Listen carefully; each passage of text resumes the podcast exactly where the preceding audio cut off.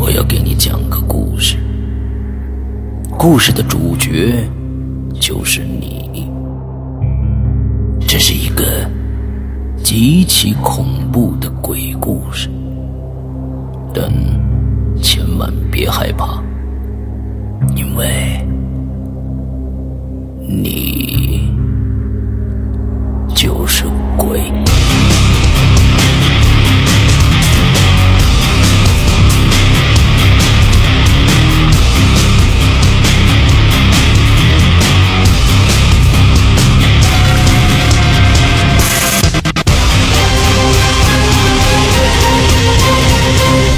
现在收听到的是《鬼影在人间》。各位听众，大家好，欢迎收听《鬼影在人间》，我是石阳。各位听众，大家好，我是龙鳞。哎，上一个我记得前一段时间的这个影留言里面啊，龙鳞曾经给我们介绍了一个他的朋友啊，这个朋友我也认识啊，呃，说他这个朋友呢是灵异体质啊。我们知道，我们在所有的《鬼影在人间》的节目里边，虽然听到了很多的恐怖的、怪异的、诡异的事情，但是从来没有人自称他是灵异体质的。那我们今天请来了一位，呃，龙鳞非常重要的朋友，来，龙鳞先介绍一下来。嗯，我的这位朋友呢，他叫青灯掌柜，是一个地地道道的东北汉子。又是汉子是吧？嗯。对我周围都是汉子，物以类聚嘛。嗯，OK。嗯，这位汉子呢，我跟他是是怎么认识的呢？就是之前我们一起参加一个文学创作比赛，然后群里面嘛，其实还蛮冷清的。但是突然，我我也想不起来我们两个是怎么认识。总之就互相私下加了 QQ，然后就开始聊，并且第一天就聊得非常非常嗨。嗯。嗯，在之后的话呢，我们就开始聊起来一些，嗯，很独特的事情吧。他就告诉我，其实他经常会看到一些，呃，好兄弟。嗯。然后呢，我觉得哦，这就是传说中的，因为我从大学毕业以后，我就没有再遇到，就是我室友之外的这种阴阳眼了。嗯。然后我就心想。啊，这个阴阳眼这个事情还真的不止一个吗？对我们俩人说这么半天了，这青灯一直没有跟大家打招呼啊！来，呃，掌柜的跟大家打个招呼。呃，鬼影人间的各位听众们，大家好，我是非著名悬疑小说作者青灯掌柜，然后很高兴能来鬼影人间这个节目，然后我跟龙玲也是非常好的朋友，然后今天来跟大家分享。一些我遇到的一些匪夷所思的事情。OK，我在这儿推荐推销一下，就是这个，呃，青灯掌柜写的一个一个非常好看的小说，呃，《青灯档案》啊，大家可以去找一下，完来来来读一下。当时呢，我记得是这个龙鳞曾经试着读过这个有声版的，是吧？对。嗯，但是没没进行下去，对不对？嗯，当时录音环境还有那个后期，我们都是很不熟悉的，所以就当做一个试水。哦，对，我听过你这个。OK，咱们今天言归正传啊，咱们来听一听这个青灯的一些这些阴阳眼也好，还是灵异体质也好，还是怎样的一些。对对对。呃，嗯，这个这个龙陵，你接着往下往下走。我。我们这一集主要还是听青灯说吧，我是太激动了，我这人一激动就话多。OK，好，所以我们我们还是请青灯开始说。我们三个人，我们三三个人来来群口的这种还还是比较少的，这个《鬼影在人间》，对吧？就是两个主持都在，完了之后采访一个人，所以我们嗯，那大家能看得出来，就是说对青灯掌柜的这个灵异体质、阴阳眼的这样的一个一个特定的人群，我们是有多么的重视。来，这个。掌柜的跟我们说，我这个面儿也忒大了，哎，对，非常的大，嗯嗯，来吧，上吧。呃，那好，那我首先要来说的一件事情是，是我大学时候的事情，是嗯，已经算是一个非常俗套的一个事情了，就是寝室死过人。嗯，我大学搬过一次寝室，是从一楼搬到了三楼。那么我们我们住的这个寝室原先是食品系的寝。寝室食品系有一个学姐大了我们一届，嗯，她死在他们寝室了。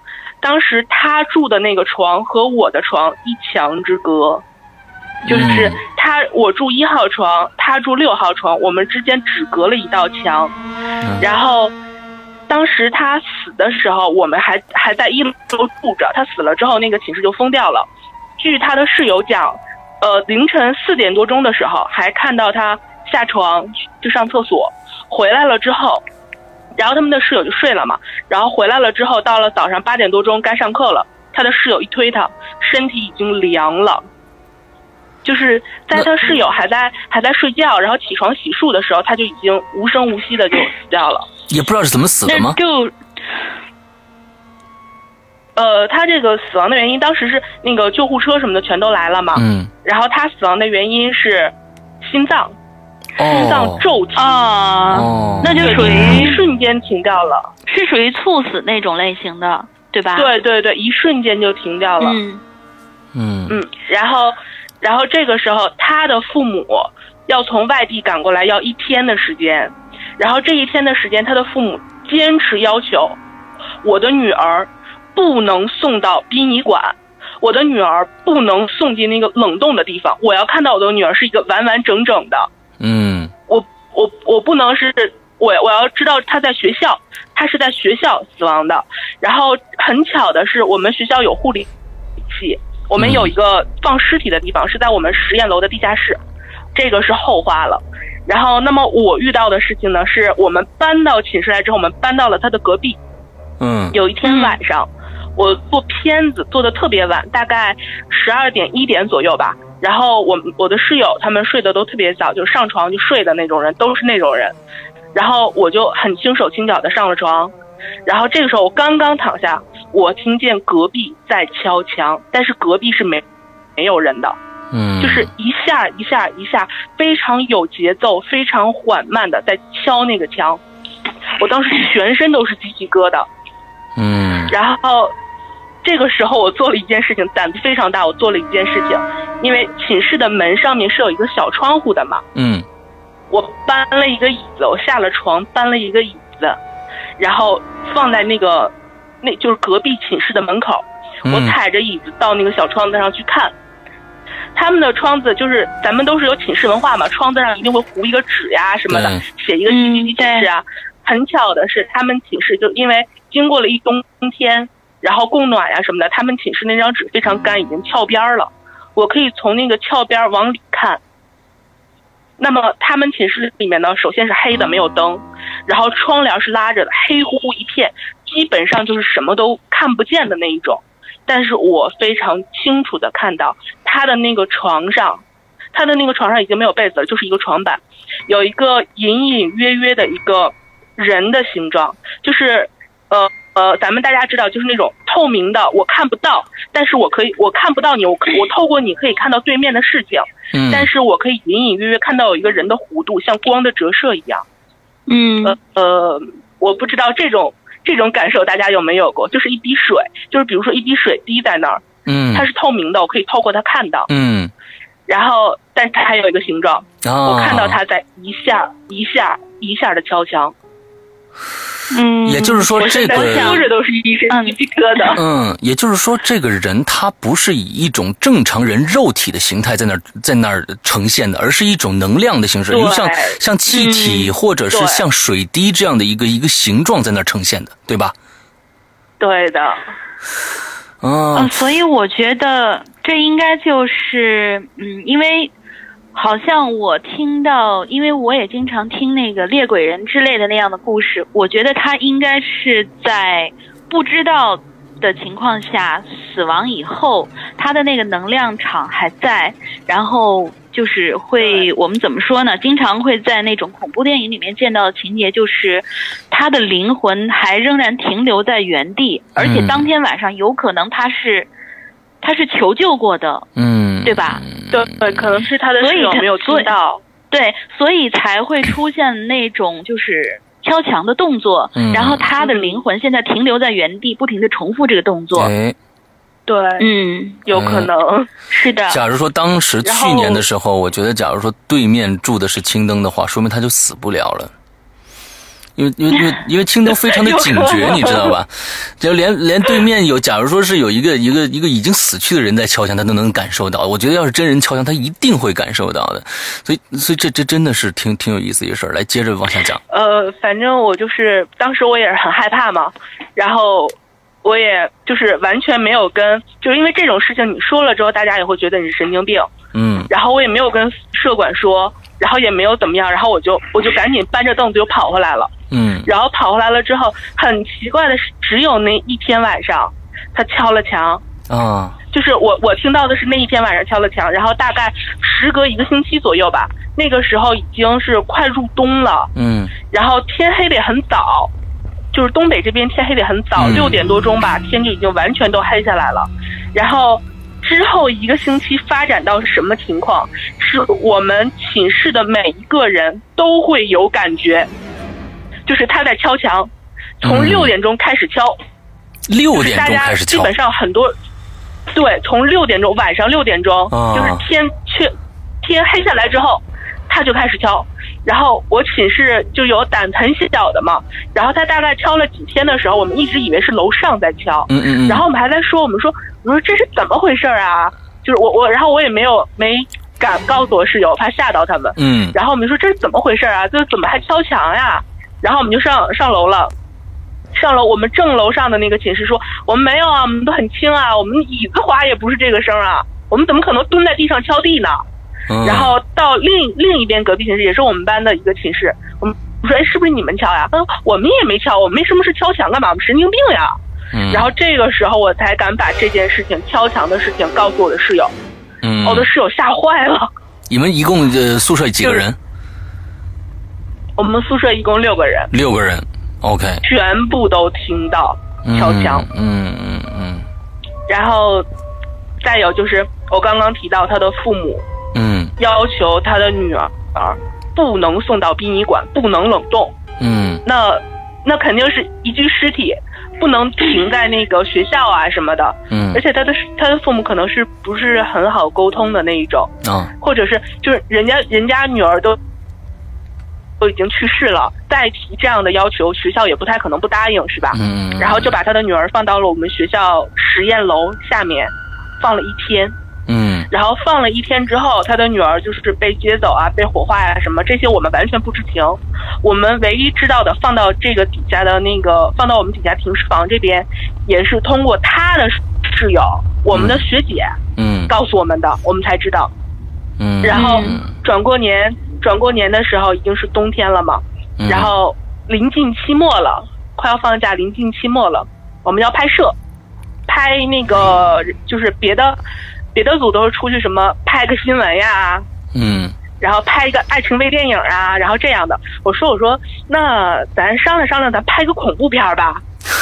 然后对，跟我跟我一组的那几个男生，就女生都很赞同，但是很抵触的是男生 说，那么咱拍咱拍恐怖片儿，咱没有场地呀、嗯，然后我说我说那场地这个问题很好解决，咱们有实验楼，咱们那个实验楼上面布置的都跟医院似的，嗯。就给护理系用，上面布置的都跟医院病房似的，下面就是停尸房，太好拍了呀。然后，好，对啊，然后我们几个就是说，那咱们做一个就是类似于伪纪实吧，嗯。就是呃，之前那个网上有一个电影是就是类似于伪纪实那种，支个摄像机在那拍，嗯。然后半夜门开了的那种，说咱拍一个类似这样的吧，嗯。就是那个伪新闻报道说说这家医院嗯。闹鬼，嗯。然后咱们不信，咱们去做一个报道，说这个家医院没有鬼，结果拍着拍着出轨了，啊，然后就大概是这样的一个构思。嗯嗯嗯。然后这几个男生说说那好啊，那行，那拍吧。结果他们几个临阵脱逃，只有一个男生来陪我拍，他扛摄像机，我主持。然后就是 你知道吗？临一般你知道吗？一般的那个就是类似《鬼影实录》这样的那个片子里边也都是这个样子，最后只剩下一个主角儿，还有一个扛机子的人，对最后团灭。所以团灭还好吧？而且那些都是都都是被干掉的，那这个还是临阵脱逃的，我觉得这是反恐怖片啊，这是一个反恐怖片的说法。嗯所以晴天你还好吗？哼我我觉得我还好。对，OK，咱们讲接着讲下去。嗯对，然后然后我我跟那个男生刚开始的时候是拍楼上，嗯。因为他是仿医院的建筑嘛，然后平时也没什么人，平时真的没什么人，然后我们还是挑就是那个护理系嗯，护理系当天有解剖课，因为我我有一个同学就是初中同学，他跟我在一个大学，嗯然后他是学护理的，我然后我偷的他的课表，我说他们系今天有解剖课，楼下那个老头儿一定是把尸体提前准备好的，咱去拍去。啊。然后我们就去了。对，然后楼上拍的时候一点问题都没有，虽然说就也挺阴森的嘛，楼上没有人，然后就是病房啊什么的，就、嗯。就感觉跟啊、跟变态护士一样，然后 去拍，，OK，对，楼上他一顿讲解啊，我们到一楼啦，没什么问题，我们到二楼啦也没什么问题，我们现在去地下室，嗯。我们还特意准备了一支蜡烛，然后到就是那个一楼到地下室的时候，它有一个缓台，我们在那个缓台的时候，因为那个机器是我们借的，我们进来的时候是满格电的，我们特意看的是满格电的，我们才敢嗯带过来。嗯然后到缓台的时候点上蜡烛，这个时候就周围没有风，在楼里面周围没有风，蜡烛突然就晃了一下灭了。灭了我们，说这邪乎呀，对，哎，你。这是这是从鬼影实录都变成鬼吹灯了是吧？我觉得有可能。好吧，好吧然后，那就继续。又又点了一下，嗯又点了一下，又灭了。然后这个就跟着我这个男生，不知道为什么他们都临阵脱逃，留下的是个最胆小的男生。哦，然后跟我你说知，道吧？对最胆然后跟我说最胆小的这种人，一往往都是又胆小又好奇的那一种。他明明知道他会吓死，但是他非要去。而且这种人存活率是非常高的。嗯，对嗯，对对是的，是的，因为他小心翼翼嘛。对，对，然后他跟我，他就，他当时声音已经抖了，他跟我说，就是说，他说要不然咱别拍了，咱走吧，嗯上面那几个够咱们剪了。然后不行，得拍下面那个太精彩。我跟你说，下面有个尸体。然后这个男生当时已经吓，这个男生当时是已经吓得都不行了。嗯然后我说那咱大不了不要这个蜡烛了，我们就把蜡烛给收了。收了之后下去拍，这个时候没电了，摄像机没电了。嗯，然后我们就很奇怪啊，拿过来的时候明明是满电的呀，嗯然后再拿说那咱走吧，换块电池吧，我们就出了这个实验楼。嗯刚出实验楼，这个男生再打开摄像机，满电的，哦，能开机，而且是满电的。对，哎，这个事儿，它其实这个蜡烛最开始可能就是给你们警告，你们别下去，你们别下去。之后你们又下去了，之后对对对这这这这这个摄像机就没电了啊。OK，嗯对，嗯，所以鬼吹灯这个事儿好像还是靠谱的嘞。我觉得也靠谱。嗯，然后这个时候，摄像机满电打开了之后，我们最开始没有怀疑到这个问题，我们说可能是摄像机的问题，因为是我们是借的嘛，是管别人借的，我们可能摄像机的问题，咱还回去。还完了之后，那个看作业量没这么大的时候，明天咱们在学校借一台，因为学嗯校机的性能我们都了解嘛，电池存电量啊什么的我们都很了解。然后日男生说行，然后第二天我们在居然还说学校的那个。他还 对他不害怕是吧？他他很奇怪，他怕，他怕的要死。所以所以就是我说的，所以就是我说的那种人，就是他胆儿小，但是他非非常非常的好奇心重。嗯我觉得他可能是迫于我的淫威，他不敢说不行。嗯，好吧，也可以这么理解。，OK，对，然后然后这个时候，我天来第二天了，我们把这个机器还过去，从学校的借了一部那个新买的机器，索尼的特别好。嗯然后这学校老师当宝贝的那种供着的，我们给借出来了。家长说这回总不会有问题了吧？成，没问题了，袋子塞进去了，然后下去拍摄，一路没问题。就是那天特别遗憾是那具尸体我们没有拍到，一路下去拍一点问题都没有。然后就是我们那个下面那个老头儿嗯看尸体的老头儿特别变态，他他弄了一盏绿色的灯，就就是呃全走廊就那么一盏灯，绿色的。然后他给拧上了，拧上了之后，幽绿幽绿的一个走廊，然后上面是水管子，水管子它滴的那个水滴答滴答滴答，跟高跟鞋走路一样，超恐怖。然后走走廊走到头没问题，然后拍一拍那个，就是除了解剖室之外，其他的教室其实都很乱，然后那个地上都是什么，就是扔的碎纸啊，然后椅子胡乱在那摆啊，特别有氛围。嗯，然后我们说，哎，看这儿，看这儿，看这儿，这里面肯定是发生过什么事情的。嗯，然后一本正经的在解说，嗯解说完了之后出来，就整个拍了一圈出来，什么什么问题都没有，一点事儿都没有。那袋子拿出来，咱们去采集吧，就是得把它导在电脑里，然后剪辑啊。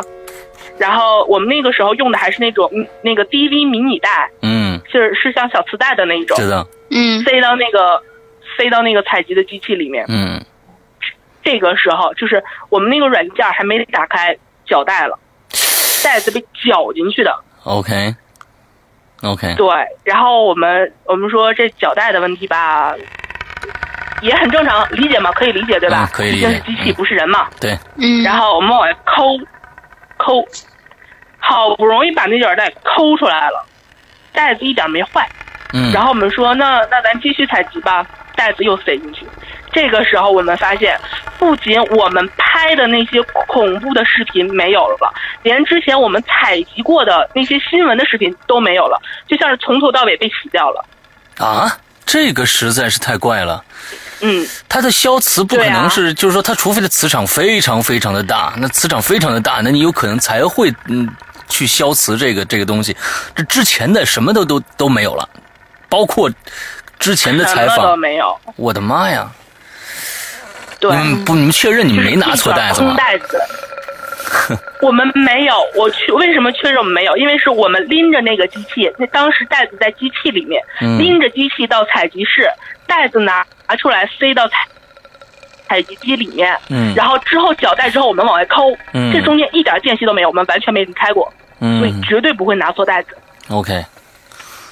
好，接下来，非常恐，就是非常邪性的一件事儿。嗯。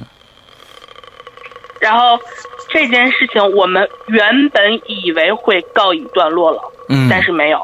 嗯我们之后又补拍了一个恐怖视频嘛，就是 拍的肯定是没有之前的好，我发给石阳哥了。嗯 然后，对，就是拍的肯定是没有之前的好，然后补拍了一个，作业交上了。交上了之后，当时呃临近期末嘛，大概还有一个多月，嗯然后各科都在考试。然后我们说呢，咱出去吃顿饭吧，全班一起出去吃了顿饭。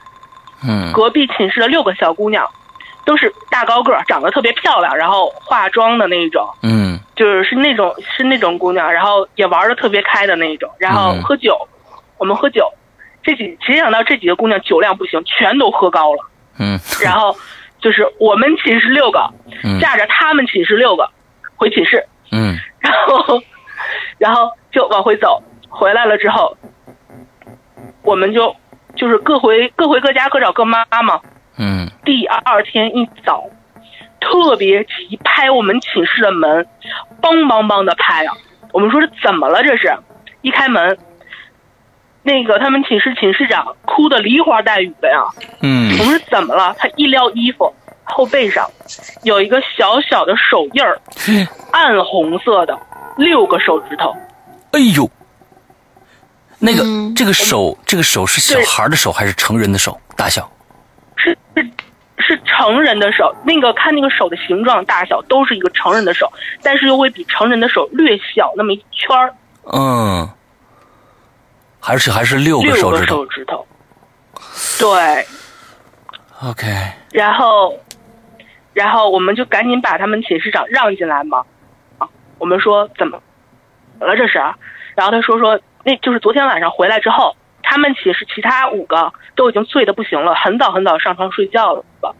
他可能醒了醒酒，下床玩游戏，嗯，玩着玩着时候觉得后面谁推了他一下，然后他余光瞥的是他们寝室的老大，嗯。他还说：“哎，老大你别闹。”一抬头，老大在床上睡着，所有所有人都在床上睡着，但是他就被推的往前一倾，他他当时也没当回事儿，上床就睡了。睡了之后，第二天早上起来一换衣服，他们寝室看见他背后六个手指头印儿，一个手掌上面六个手指头，哦，就在他昨天被推的、被推的那个位置上面。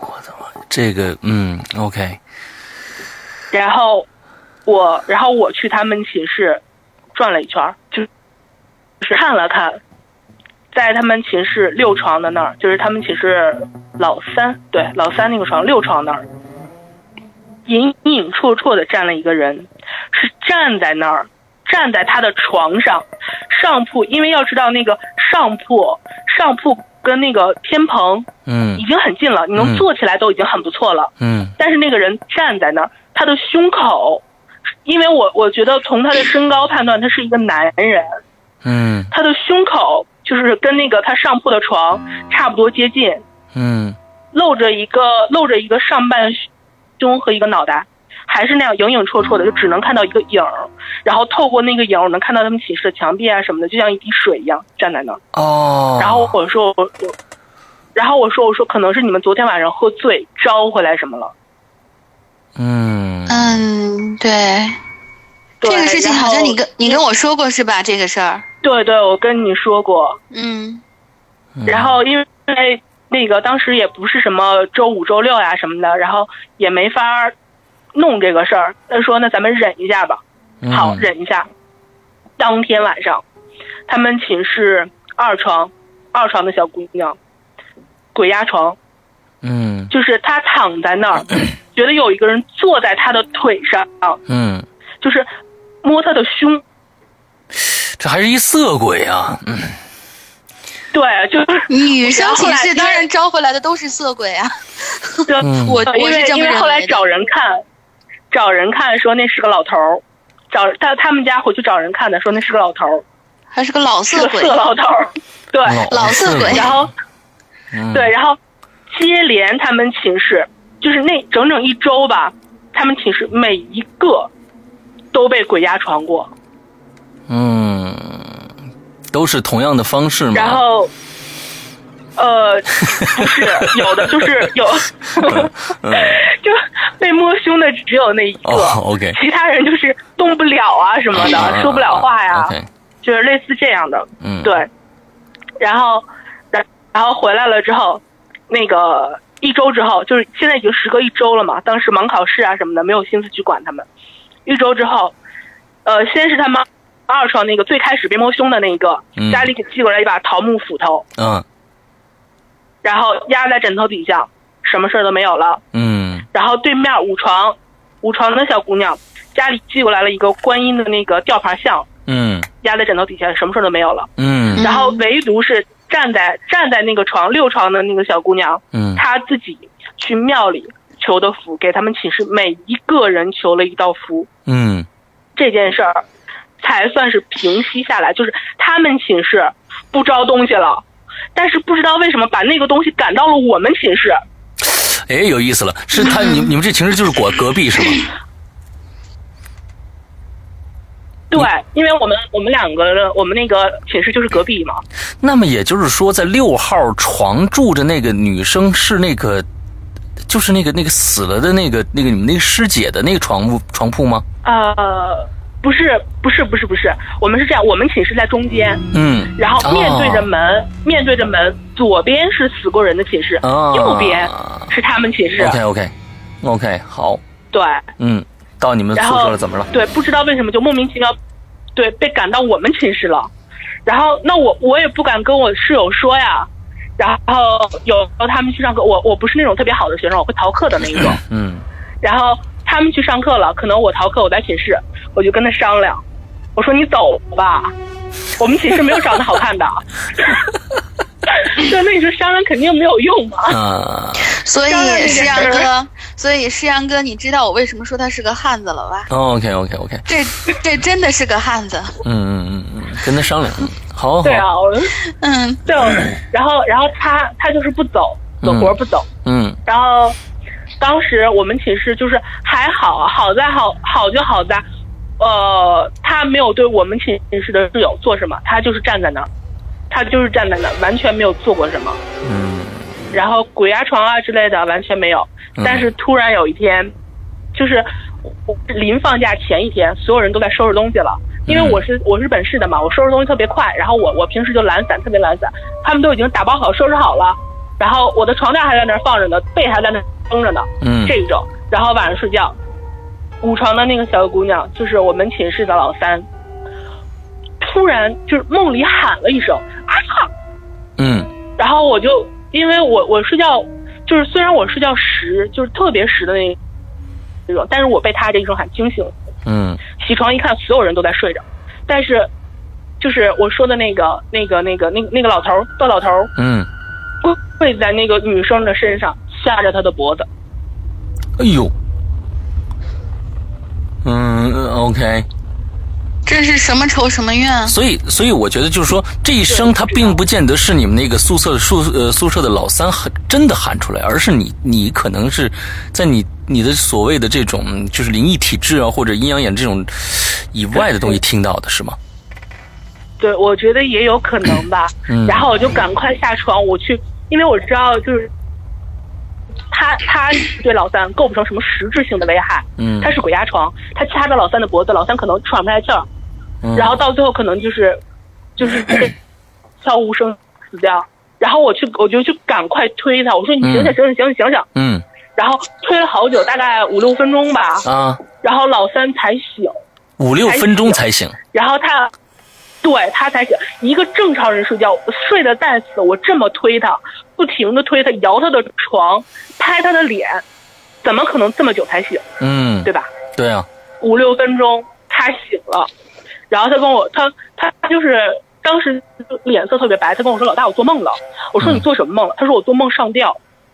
哦，那就是被掐着脖子的那种感觉，让他梦里梦里边以为他是就是上吊的那种。嗯，对他跟我说：“老大，我梦见我在上吊。”嗯哦，我当时我当时吓得不行，然后我就我就站在寝室中央，我就开始骂，因为我知道恶鬼怕恶人嘛，嗯。我站在寝室中央我就开始骂，把我寝室所有的人都骂醒了，然后他们特别奇怪看我，然后我也我也没心思跟他们解释，我就一直在骂，一直在骂，一直在骂，嗯。然后一直骂到就是我我不知道为什么我看不到他的，啊，所以我在推测，他既然可以就这样掐住我们老三的脖子，我隔壁的那个，因为就是呃，这这是之后之后有一件事，就是隔壁那个寝室小姑娘找回家找人看嘛，说那个是招回来的，然后嗯但是他看的那个人说，这个老头儿，这个色老头儿，在我们学校徘徊了好久了，哦，就是是是他们这次喝醉酒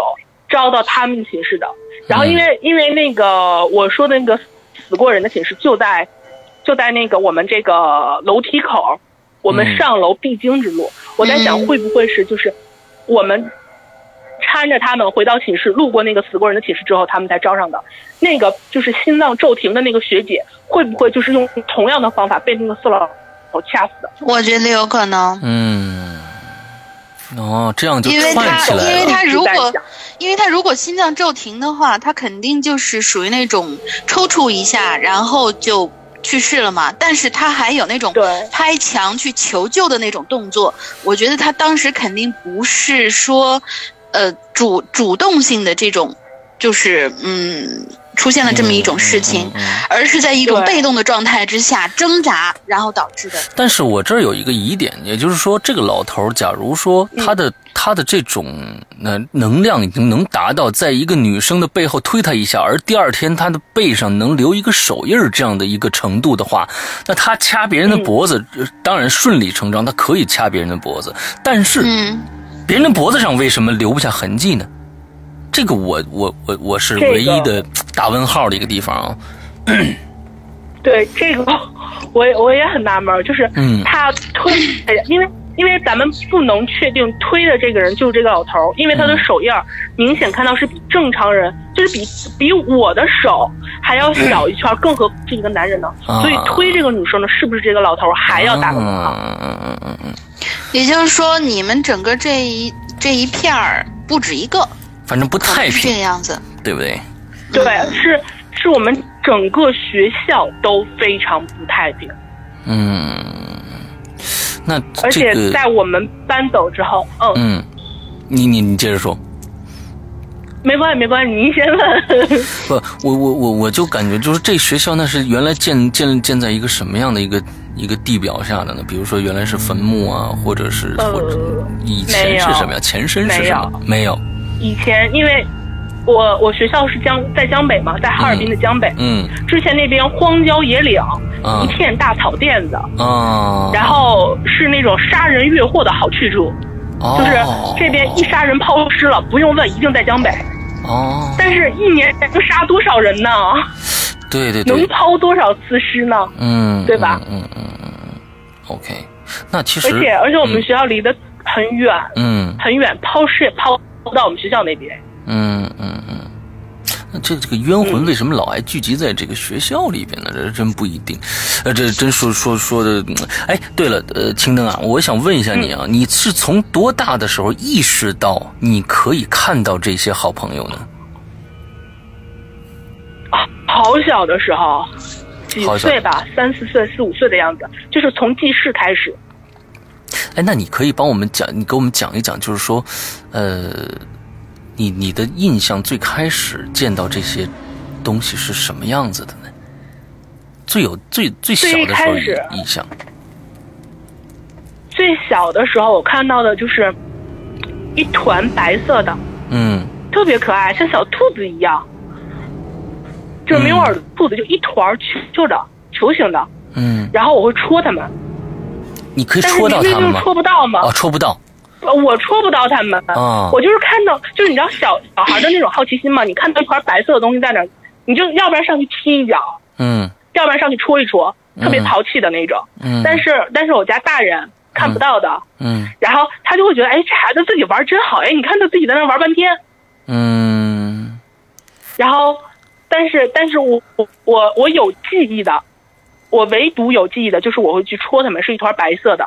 然后，但是我家大人说我小时候经常是自己玩着玩着莫名其妙就哭，哦，但是这个你把他们你把他我你把他们戳火了吧？我觉得是，有可能是这样子。这这个我哭的这一段记忆我完全没有，我只有戳他们的记忆，踢他们的记忆。OK OK，那么这种出现的频率会很高吗？呃，看情况，有的时候我一周可能会遇到，一周可能每天都会遇到，有的时候我可能是一个月、嗯，两个月我才遇到一次。到现在为止都还是会时常的就会碰到吗？太多，我前两天还跟龙玲说呢，我前两天那个下班儿，下班嗯，的时候对，说了，在 在在那个十字路口，看到有一个男的在那烧纸，嗯不年不节的在那儿烧纸，嗯特别旺的那个火，然后特别大的一堆纸，就看到有一个老太太趴在那儿吸吸。闻那个烟儿，哎呦，我天哪！啊，等一下，这个老太太是你所说的那种能量体的那种表现形式，还是真是一个实体呢？对，是能量体的形式，能量体的形式，我可以感觉到他是一个男人还是一个女人，是一个老头儿还是一个老太太，但是你是一个年，轻人还是一个年老的，嗯你看不清楚这些，具体我看到的就是一个，对，一个影影绰绰的影子，啊！我的天哪！嗯。好吧，你还有什么特别有意思的故事来再给我们讲两个？就是我们之前之前提到说我们搬过一次寝室嘛，对，我我之前的那个寝室我记得特别清楚，我在我住在幺零四，嗯然后我搬到三零二，嗯然后呃呃不是，我之前住在幺幺四，然后搬到那个三零二的，嗯。然后之前的那个幺幺四寝室，我们搬走之后住进去一批，我们当时已经是大二了，住进去一批大一的，嗯。然后他们住进去之后，我们住在那儿的时候，我虽然没有看到，但是就是就是已经很不太平了，是那种我看不到的不太平，比如说我们挂着的镜子莫名其妙就会碎掉，从中间咔嚓一刀子，嗯。然后因为住在一楼嘛，然后有，然后我们后面还是自工的工地，嗯。然后有的时候就会有那种民工啊，嗯，翻墙进来敲我们窗户，是这种。民但是工翻过来敲你们窗户除了碎，镜子的，对嗯。对，就是除了被敲窗户啊，然后或者是镜子碎掉啊，嗯，然后 M P 三自己半夜打开外放啊哇，之外，没有 没有什么特别的事儿。嗯。但但是在我们走了之后，住进去那批大一的，因为我是学生会心理部的嘛，嗯。然后我们住进去的那批大一的，有一个女生，出去上了一趟厕所，回来了之后就是晚上了嘛，嗯。大家都在睡觉，她出去上了一趟厕所，回来了，坐在她的椅子上面，把她的台灯打开，嗯，拿着他的那个修眉刀，把他的两条眉毛全部剃掉了。你想，我靠，半夜一个女生坐在那儿开着台灯剃眉毛，哎呦我天哪，非常吓人啊！啊！这个然后他剃完眉毛之后，他又做了一件事儿，她跑到楼顶上，她要跳楼。然嗯然后，我因为我们是男女混寝嘛，嗯然后男寝全部都在我们这栋楼上。嗯当时我们就特别壮观，就听呼啦呼啦呼啦什么声，半睡到半夜呼啦呼啦，声好大。然后一拉开窗帘，所有的男生都在往都在往我们隔壁那栋那个寝室楼跑，就是去拉他。据说四个男生都没拽住他。好就好在他妈妈在旁边的那个我们学校对面有一个小区嗯租了一个房子，嗯，他妈妈就住在那儿，赶赶紧就给他妈妈打电话，他妈妈赶紧过来，到底是生拉又扯把他从楼上拽下来了。嗯然后当时他意识是不清楚的，没有两条眉毛，就是就是没有眉毛，然后躺在地上哭，意识不清楚，哭的满脸眼泪的那一种。嗯然后男生全都吓坏了。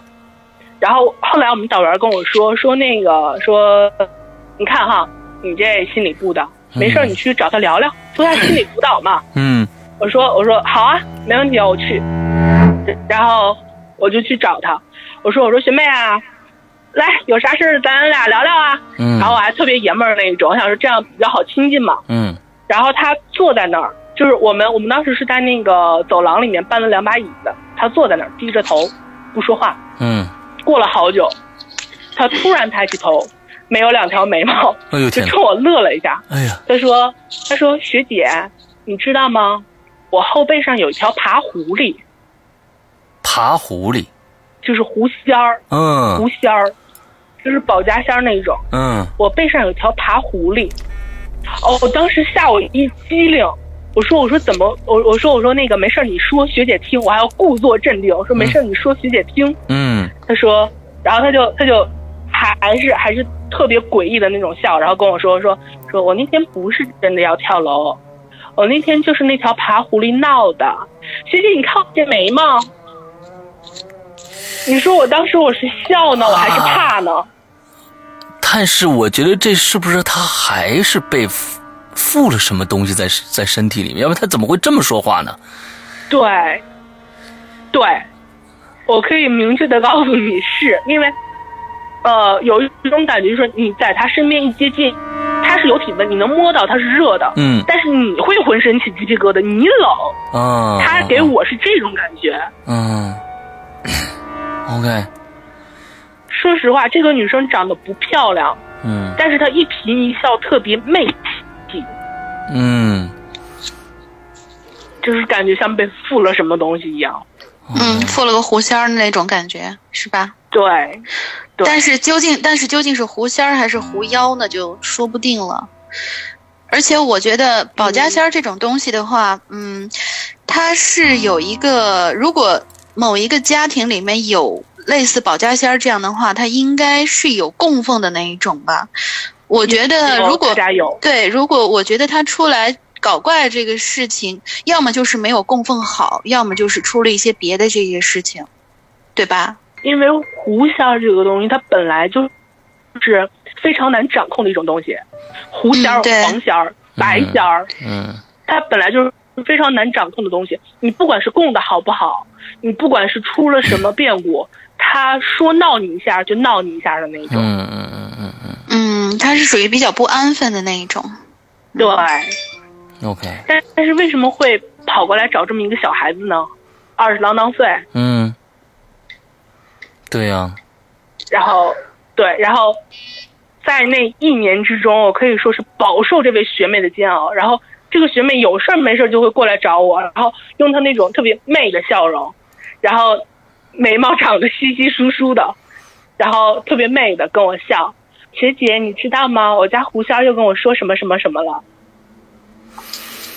这这个呃，我觉得他是应该能看到你，你能看到他，他是不是得出这样一个结论来，就是说呃，你、我我你能跟这些这些东西来来能能有沟通？我觉得，对我觉得是有可能的，我觉得是有可能的，能就是说，嗯，我们我们就是经常会知道的那些恶鬼也好，还有这种半仙的这种东西也好，他应该会能够感觉到对方能够看到我吗？或者说嗯能感知到我吗？嗯他对这个人体的这个磁场是非常敏感的。嗯嗯嗯嗯嗯嗯。对，那接下来后来以后，就是这女孩有没有别的 就是变正常了或者怎样的这种这种事情呢？呃，有她正常过，我只能说她正常过。嗯为什么呢？因为她来找我的时候，一定都是已经是那个样子了，嗯就是很很媚的那样子了。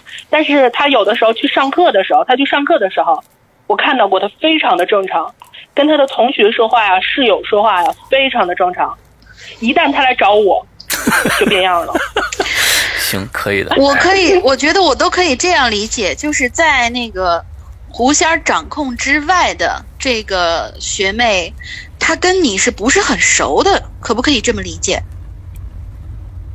我我觉得可可以，因为我本我觉得我跟她也不熟，她呃她俩平时跟她同学啊、室友啊之类的，就是他他只是非常正常的时候，她看到我，我从来不会打招呼，那对呀一他不认识你点头一笑，认识你他会点头一的认笑，那是礼貌性的那种打招呼嘛。对对但是，但是就是说跟他很跟你跟你很熟的那个是狐仙儿掌控嗯，情况下的他，跟你熟的是狐仙儿，熟的那个是狐仙儿，对，对。跟你熟的是狐仙儿。嗯，OK OK，好，这个这个故事还有什么后续吗？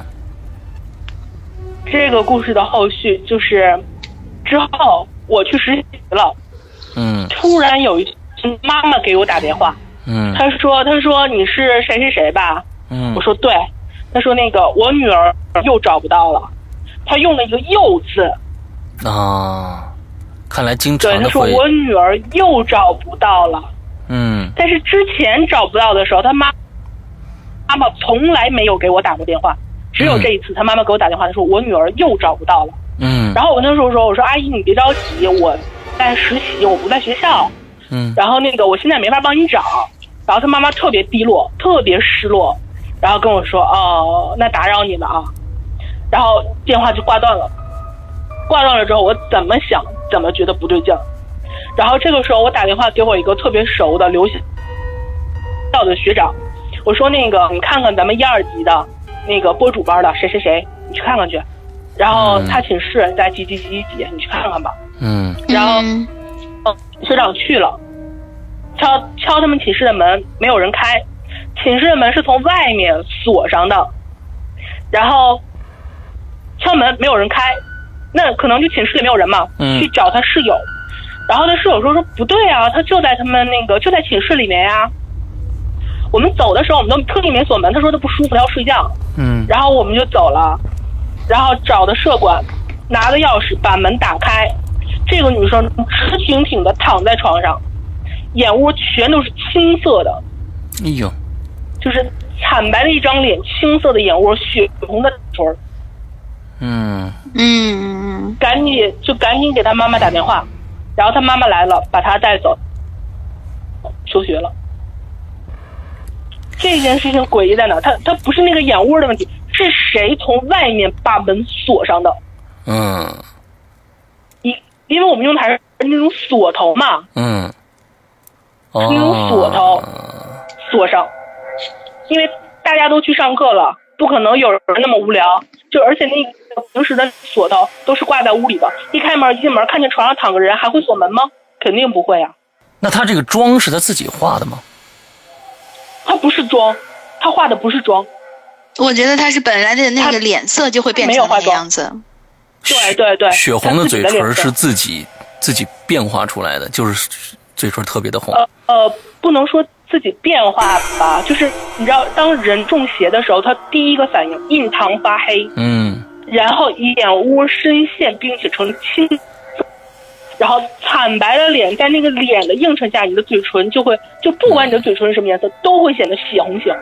嗯哎，灯儿，你你你见到我的地面的时候，你看到我印堂发黑不？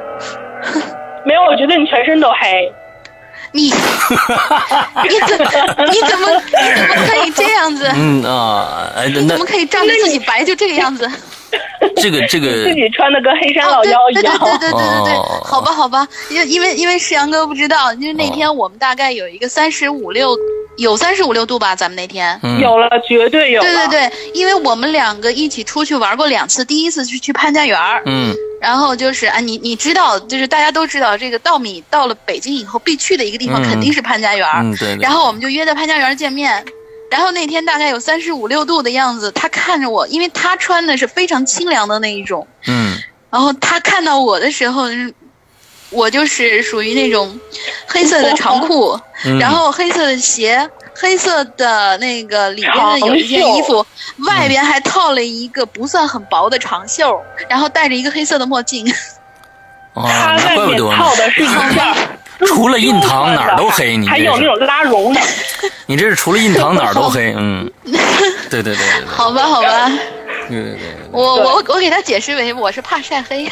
啊，那好个。我们继续，我们继继续听青灯讲故事。青灯，嗯青灯还有没有什么？就我觉得学校这故事已经非常瘆人了。嗯，那但是你我我刚才一直在想问一个问题，就是说，呃，嗯他这个狐仙儿被附仙了以后，就是这个这个人被狐仙儿附仙了以后，你能从他这个人除了他的媚笑以外，能看到其他的东西吗？看不到。比如说我真的看不到，能量体没有，对吧？完全没有。嗯嗯嗯当他跟我说他我身上有条爬狐狸的时候，我都看不到那个狐狸。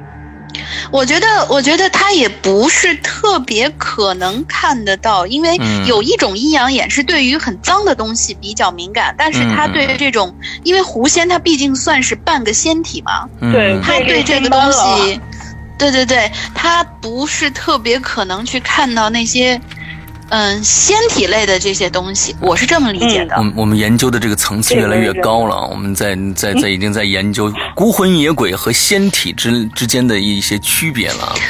这我们可以把它统称为玄学。对对对，我们今天的这个 对谈的比较深。OK，来，那青灯还有什么特别要想给大家分享的故事吗？有一件我高中时候的事儿，跟这个主主题没什么太大关系，但是我已经算是徘徊在生死边缘线了。嗯那一次就是差一点儿我就死掉了。嗯，之前在影留言提到我有一个妹妹，其实那个是我一个阿姨家的孩子。然后我这个阿姨呢，她信佛，她有一个师傅，就是类似于法师的那一种，但是她不出家，他是在家修行，然后这样的一个法师。因为家里也信佛嘛，从小耳濡目染的，看到庙情不自禁就进去拜拜的那一种。然后，然后他曾经跟我说过，他说他说这个佛呀，你拜一拜就算了，你不要皈依。然后我当时当时当时可能是十十几岁，还在上还在上初中吧，反正年纪不大。然后当时就觉得听一听也就算了嘛，无所谓啊，皈依不皈依的什么的，我心诚就好嘛。然后之后上高中了，我在上高中的时候，那年是高二，高二的冬天，坐校车，校车回家的时候，开着开着开着，突然校车就咯噔一下，就像是压到了一块特别大的石头一样。因为你知道，司机开车的时候，他看到特别大的石头，他一定会闪开。因为我们当时，我坐在后排，我跟我同学坐在后排，后排整个已经被颠起来了，就是好多好多人，就是前面没有扶手的那种人都被颠出去了。您想一下，那得是多大一块石头？司机怎么可能会看不见？呃，当时放学晚上九点多，司机下车看了一圈，然后我们坐在那个后座靠窗这儿嘛，然后也就探着头往下看，车底下什么都没有，就莫名其妙这个车颠摁了一下，之后出事儿了。我我在就转天再上学的时候，学校的那个班级门口站了这么一位。那个时候我我看到的还不是一个能量场，还没有看到这么清楚，能知道能知道他是人呀，那还是什么呀？没没有，现在就是一团白乎乎的，白乎乎透着灰，它不是它不是纯白的，它是透着灰色的这么一个东西。然后我当时我也没当回事儿嘛，看多了嘛，没当回事儿，然后就这么就正常的上课呀什么的，晚上去坐校车，我们当时是九点钟下课，然后坐校车，然后我同学拉着我说说，哎，那个你陪我上厕所吧，上完厕所咱再那个下楼坐校车，我说行，上厕所，我们当时那个厕所的门是两排蹲坑，两排蹲位，然后那个门是可以把整个蹲位都遮住的，很高的那种门，对面对面的这一种。然后那个校车在操场，我就往里走，顺着那个那个那个窗户往下看看校车开没开走。然后他就进去上厕所，然后我也没在意。但是透过那个玻璃反光的，透过那个玻璃的反光，我能看到那个这两排蹲位都关着门。这个时候，我听到呃，我面对着这个玻璃左边的蹲位冲了一下水，然后我就往往往往前走吧，走到第一个蹲位，我说我说我说走啊，那个我面对着左边的第一个蹲位，我说走啊，那个坐校车去。这个时候，这个女生从我身后把门推开了，就是右边的这个蹲位把门推开了，说咱们走啊。我当时办了一件事儿，我拉开这扇门，我要看看里面有什么，还是那一团白乎乎透着灰色的雾。我觉得当时我觉得你跟上我了是吧？然后就走了，走了之后，第二天周六就放学回家。第二天周六，周六的时候我去给我妹妹送卷子，然后对这之前有件事儿，就是我说我我会去庙里拜拜呀什么的。在这件事情发生前一周，我送我弟弟去补课的时候，我姑姑家的弟弟去补课的时候，就是在哈尔滨极乐寺这边，然后我进去上了炷香。然后极乐寺旁边有一座尼姑庵，然后我也就进去也上了炷香。这个时候有一个老尼姑过来，拿了一串佛珠，十八子的那种佛珠，递给我说：“说小姑娘，这个送你了。”然后我说：“那那送我了，好啊。”然后但十八子是木头嘛，我就没有戴在手上，我就揣在兜里了，随身就放在随身那个小包里面。然后这个时候我去给我妹妹送卷子。当时天已经晚了，就是因为也是快到冬天了嘛，六点多钟天也黑了。送卷子，送完卷子之后，在那个阿姨家坐了一会儿，然后回家。这个时候，我突然之间就什么都不知道了。当我当我就是意识已经清醒的时候，我在一个小区里面，离着我的那个初中学校还不远，因为我高中特别远，但是我初中学校离我妹妹家不远。嗯，在我。初中学校附近的一个一个小区里面，我当时我就觉得有一个人在按着我，不让我动，就把我按在那个小区里面有一个铁艺的桌子里面，不让我动。嗯。然后我当时特别害怕，因为天已经黑了，特别害怕。然后我就挣扎挣扎，然后我就我那我那串佛珠就放在我的那个背包里面。嗯。我到底是到底是把那串佛珠掏出来了。嗯。然后这个时候我觉得他。他一下就松手了，但是他松手之前打了我一下，嗯，然后我那个手整个磕在那个铁艺的桌子上面，就是好长一全都破了，然后都就流血的那种，嗯，然后撒腿我就往就是往家跑，嗯，这这辈子体育没达过标，但是那一次真我这辈子跑最快的时候，嗖嗖嗖我就回家了，嗯嗯嗯。回家了，没事了吗？回家了肯定就没事了，家里供的佛像呀什么的，肯定就没事了嘛。然后我们到了周日，周日补课，然后也没什么事儿。转过天周一上学，周一上学又出事儿。嗯，我先是我一个我的同学，同班同学被车撞，然后我的同桌被他闹，就就这么一。一团白乎乎、透着灰的东西，我同桌已经被他闹到，就是要要请假要去医院，然后这种了。然后哦，我当时那个中午吃饭，他们去食堂，然后我就坐在屋里，我跟他说：“我说我说你有什么事儿你找我，你别在我身边的人祸害他们。”然后这团白乎乎的东西就一动不动就在那儿。第二天我请了假，我觉得肯定是跟那个小区有关系的。要不然他不会把我带到那个小区去，嗯，然后我就特意给我阿姨的这个师傅打了个电话，我说我说我要去那个小区，我最近被东西缠上了，然后我阿姨的师傅就特别着急，他说你放心，他他不祸害你，你那个你身边有佛珠，他不祸害你。我不知道为什么他他是怎么知道那个老尼姑给了我一串佛珠的，我不知道。嗯你身边有佛珠，他不会祸害你。你身边的人的事儿你就别管了。然后我想说，那不可能呀，事情因我而起，我不可能是就这么袖手旁观呀，对不对？嗯嗯嗯我说我说我说我就是去那个小区看一眼，然后没什么事儿，我就去了。打打车到那儿之后，天旋地转，你又开始晕眼前都都在转，特别晕，特别晕。因为我我不是失去意识，我是晕，天眼所有东西都在转，都在眼前转，然后远远的，就是远远的看到一个出租车过来，然后我阿姨的那个师傅下车，我才就是倒在那个地上，嗯整个晕过去。然后后来后来这个阿姨的师傅告诉我，就是等我醒过来的时候，我我还在那个小区地上趴着呢。嗯那个阿姨那个师傅说拖不动我，哦 然后然后那个他说他说那个这件事儿就就到此为止，你就不要再管了，嗯就以后的事儿都交给我来办，你不要再管了。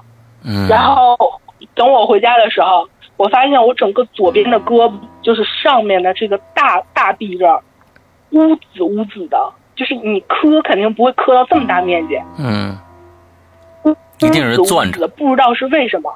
对，然后大概是一个多月吧，就是得得什么样，就一个多月他才下去，嗯疼的不敢碰。那一个多月我不敢跟妈妈在一起洗澡，嗯，这事儿你就没告诉你妈是吗？没有，会吓到她。还有，就包括我现在能看到这些东西，我完全都没有告诉过她。哦，你你们家里人，你你你家里人没人知道你有这么一个功能是吗？没有人为什么是功能？这难道不是一个功能功能吗？是一个特异功能吗？对吧？我觉得这个这个啊、那哇，那我我那我觉得就是龙玲说你是汉子，那你还是真是汉子。就是说，一般的女孩子早就跟妈妈妈我你看怎么办怎么办啊？妈肯定带着去庙里啊，去多烧一些香啊，或者怎么样的去嗯去做这些事情。而你呢，你你到现在家里人还不知道这件事情，哇，那你真的是很厉害。对，好像呃，我我我经常遇到奇奇怪怪的事情，这个事情好像我爸妈也不知道，嗯但是我有的时候会以一种很轻松的语气去跟我妈说：“哎妈，你觉不觉得哪儿什么什么有点奇怪？然后我怎么怎么怎么样嘛？”嗯，然后我妈的态度好像非常非常的平静，她说：“嗯哦，怎么怎么怎么样？”她听到我说这些东西时候的那种反应，甚至不及他在他的那房间窗户上看到一只壁虎反应那么大。嗯所以，嗯，我觉得嗯，可能是嗯咱们俩我在的妈妈不太一样，我 比我还汉子那种。啊嗯，属于我，因为我我因为我妈妈也经常会属于那种一惊一乍，但是我突然我就是刚才那个诗阳哥问了一个问题，就说学校会建在什么坟墓之类东西的上面的话，嗯有可能会出现这样的问题。我突然想到一件事情。嗯，我从小到大所有念过的学校，所有就是因为我搬家已经搬过有那么几回了嘛，就是举家搬的那一种。嗯我好像所有的住住过的地方，还有我上过的学校，它的周围或者说它曾经都是坟墓。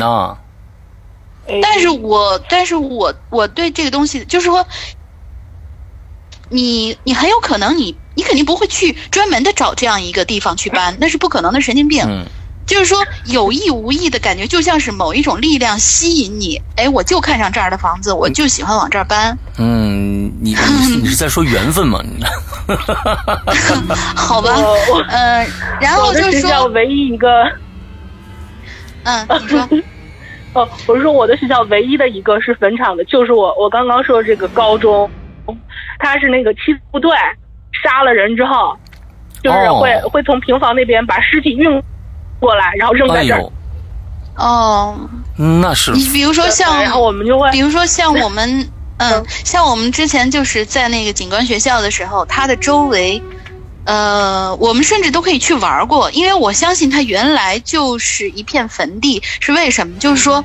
我们当时从那个地方出去以后，因为我们有那种户外活动的时间，就是整队出发，然后有户外活动的时间。我们出去以后，拐一个弯儿，就可以看见一大片的坟地。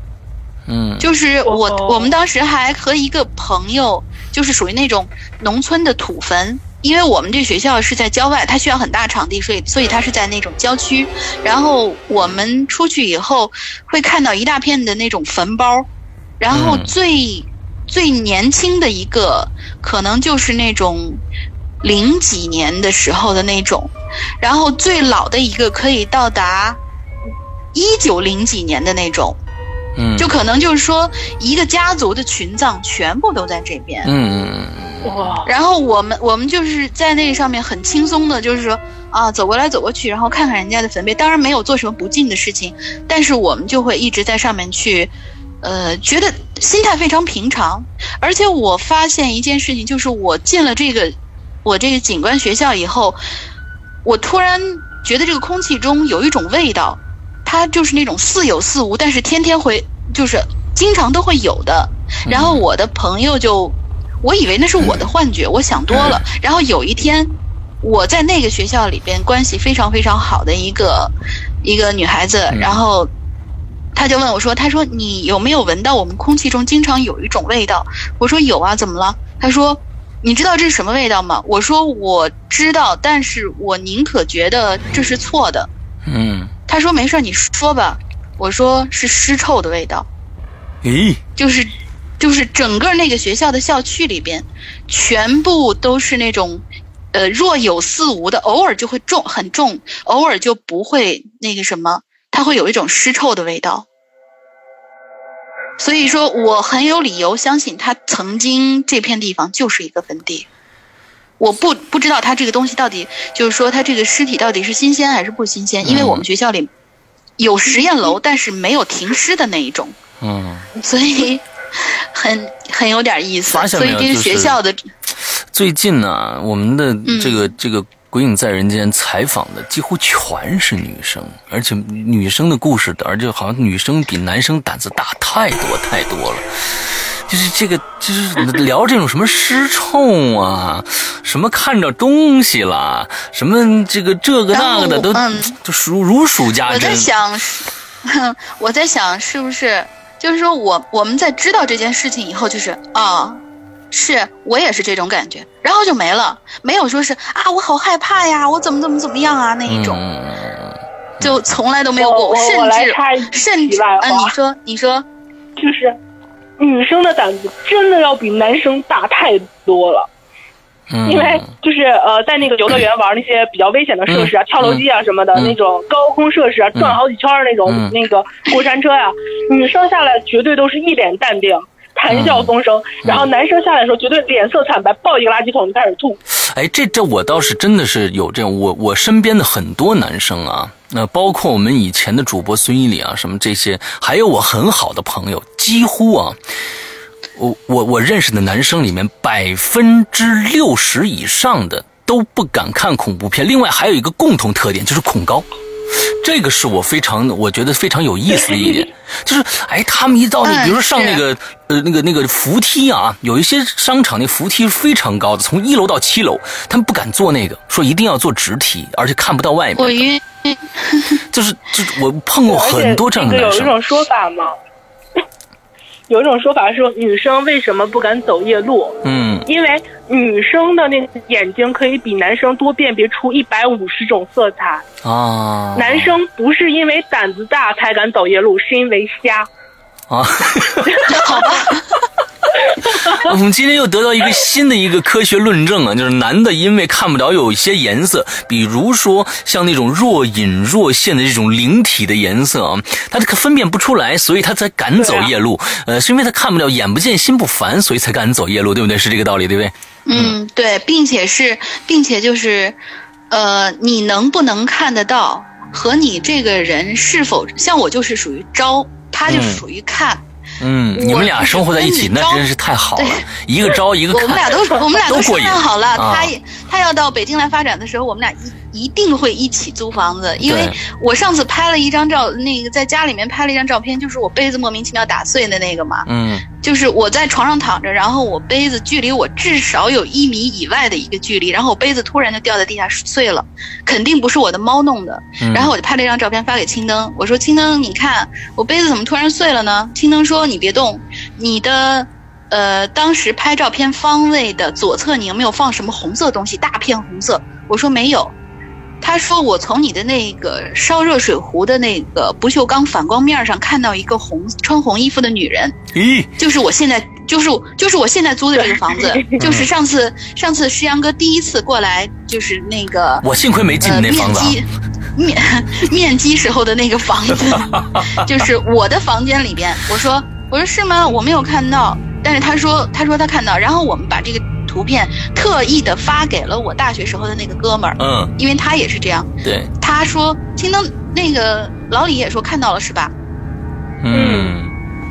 然后问题是，问题是这个姑娘就是龙玲，神经超大条，然后跟我说，哎，不可能啊，可能身后窗帘吧，呼啦把窗帘拉开了，他又拍了一张照片，然后从那个从那个水壶的反光里面，我们明显能看到，就刚刚穿红色衣服的那个离他更近，而且他屋子里不只有一个。我的妈呀对！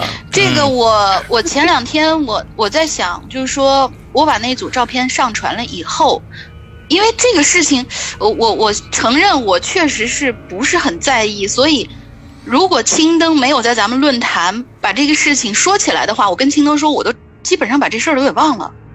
我已经我已经忘空了这件事情，而且我照片我也删了，我就没当回事儿。所以，然后我，嗯嗯，然后我前两天不是发了那个猫眼的照片以后吗？嗯嗯发了猫眼照片以后，我心想，我现在屋子里还养着猫，我要不要再给他们拍两组照片？然后我那天就猫坐在地上，我趴在床上给他们拍。嗯拍完以后，我那天又给青灯发了这张照片，我说：“青灯，这回我看到了，你看猫眼里面有没有一个穿白衣服的女人站在还是跪在我床上，然后头发很长？”嗯，然后他，我我忘记当时青灯说他看到了吗？我当时，我当时我跟你说，我刚睡醒，迷迷糊糊的，然后看了一眼照片，哦，有个女人，然后我翻身又睡着了。睡着了之后，等我再醒，就真正精神了，醒了之后，我再看那张猫的照片，我了个去，一个穿白色衣服的、头发长长的女生，然后就站在，她是站在她的床上，嗯，然后我是趴在床上，然后我背后其实是一片白墙，应该是一片白墙。嗯。嗯，然后我说我说哦，这回这这回我也真的拍到了，嗯，也就是说我租的这我现在租的这个屋子里面，嗯，我还能看清那个女生的脸。我也能看清楚啊，对啊，我觉得就是她的那个脸 是属于很嗯 很长很长很惨白的那种脸。很少有女生有女鬼的脸可以长得那么奇怪。就是感觉就像是快要融化一样，那种拖的比较长的那种然后很惨白的那种。我我我我我我插一句啊，我估计现在嗯听到这儿的这个听众呢，都一个个都已经，都心里在在想啊，我靠，这俩女生怎么回事？怎么这这看这事儿怎么就跟说笑话一样啊？我的天哪！旁边坐一这站一女鬼啊，她看着了。一般我的话，我靠，我得赶紧去怎么着怎么着的，呃，我得我得烧个香啊，我得拜个佛什么的，我要不去个邪啊，我弄点狗血去，要不然怎么着？这俩人嘿，哎，坐着坐着吧。完了，你要是能你要是能跟我聊天更好，是这意思吗？我的妈呀！不，主要是那个长得真的太奇怪了，就是真的很少待。会儿我可以待会儿我可以把这照片发给石阳哥看。嗯我不知道石阳哥能不能看出来。真的嗯应该是假太少有女如说啊，我觉得。我觉得是这样子的，我觉得是这样子的，嗯 就是说，呃，以一个科学的理解来说，假如说我看不到的话，那我看不到的话，那我就一定看不到。就比如说，有很多的人那次那个猫的照片，然后有人说，哎，我这根本没有吗？我看不到。其实你给我讲的时候，我我我我只是动用你的那种画出来的，你说啊，这个地方，你看这个地方，这个地方，我会隐隐约约啊、可能是那个样子。这就是有可能是我们两个人之间眼睛看到的东西不一样，也也用另外一种方式说，就是我瞎的缘故，所以没有看到。完了，可也有可能你待会儿给我发过这张照片呢，我一看。没有啊，哪儿站着一女的，还脸还挺奇怪的。你要是让我真看着的话，啊，这个挺明显的是吗？嗯嗯，对，这个还比较明显，因为你想，我都能看得到，我这么大条的人，我都能看到。那行吧，那你到时候发发给我吧。之后我们在在这个 BBS 上也把这张照片铺出来。嗯嗯，也行。包括然后那个圆圆就是，呃，对对。对，包括上次去故宫的时候，那个下水道里面的眼睛，有好多人都看不到。我是看到了，我把龙鳞的照片拿过来之后，我是看到了，但是好多人回复看不到。就感觉我我是这样子啊。我把龙鳞的。